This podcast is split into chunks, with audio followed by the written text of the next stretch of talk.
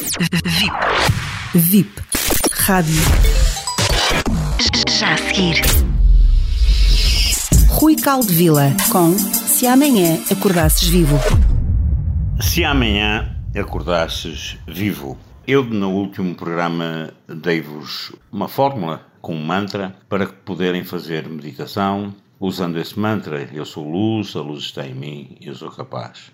É claro que o meu intuito é ajudar-vos com estas rúbricas a fazerem um trabalho pessoal, um trabalho para dentro de vocês mesmos. Porque, como eu disse e como sempre digo e termino todas as rúbricas, não há realmente médicos especiais, não há terapeutas especiais, mas sim pacientes especiais. E o que eu busco, e que todos os médicos buscam, são aqueles pacientes que realmente se transformam e ao se transformarem com as consultas, trazem aparentemente que isso foi conseguido pelo médico. Não foi propriamente conseguido pelo médico, mas pela própria pessoa. O que eu quero dizer-vos é que, e hoje neste programa, é que realmente cada vez mais é importante que vocês tomem consciência de que nós estamos a passar um momento na, na, Terra, um momento complicado com essa história do Covid e etc.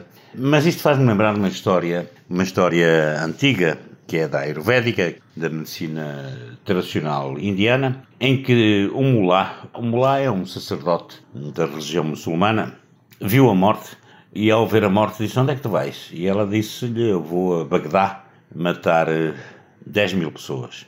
O mulá não podia fazer absolutamente nada, porque quem decide sobre vida e morte nem é o mulá, nem a própria morte, mas sim a energia maior, a essência. No entanto, a história continuou e, passados uns tempos, mulá encontra novamente a morte e diz-lhe: Tu mentiste-me, porque afinal, em vez de matares 10 mil pessoas, morreram 100 mil pessoas. A morte disse-lhe assim: Olha, não, eu não te menti. Eu, na verdade, eu próprio só matei 10 mil pessoas. As outras 90 mil morreram de medo.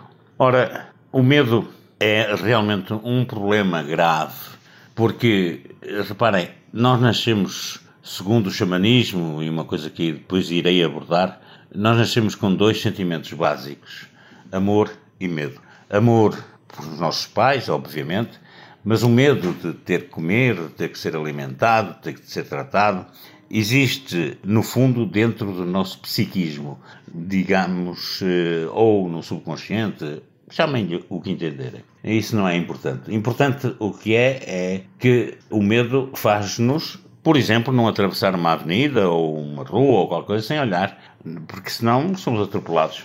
O medo protege-nos em muitos momentos da nossa vida. Só que, ao mesmo tempo, se nós vivermos com medo, o que acontece é que realmente passamos a passar a barreira de medo para pânico. E então, com esta história do Covid, o que eu tenho assistido é que tudo isto, na minha ótica, foi organizado para juntar a humanidade como uma só espécie, e o que acontece é que nós estamos, continuamos, por medo, sei lá, e até por orgulho, a viver cada um para o seu lado. Sejam mais inteligentes, eh, não vivam com pânico nem com medo. O Covid é realmente eh, estranho, poderá ter muitas histórias, poderá ter muitas coisas por trás. Também não interessa o que é que tem por trás. Interessa, acima de tudo, que nós precisamos de agir como humanidade. Somos uma mesma espécie. E essa espécie humana está muito separada e nós precisamos de nos unir. Unir em tudo e aquilo que seja necessário para que possamos crescer juntos, para que possamos curar-nos juntos. O universo tem muitas outras espécies e na nossa, na nossa Terra existem milhares de espécies já conhecidas e se calhar existem muitas mais. Se vocês repararem, todos trabalham em conjunto.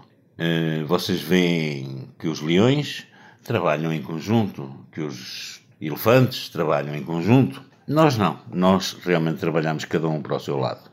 Eu gostava que vocês pensassem nisto e por isso é que, sendo nós luz e pode estrelas, talvez tenhamos a capacidade, tenhamos não, temos de certeza, mas o problema é querermos a possibilidade de mudar tudo isto. E vou terminar dizendo sempre aquilo que eu digo: não há realmente médicos especiais nem terapeutas especiais, mas pacientes especiais. E por favor, seja você um paciente especial. Pense naquilo que eu estou a dizer-vos, porque é muito importante vocês fazerem a mudança.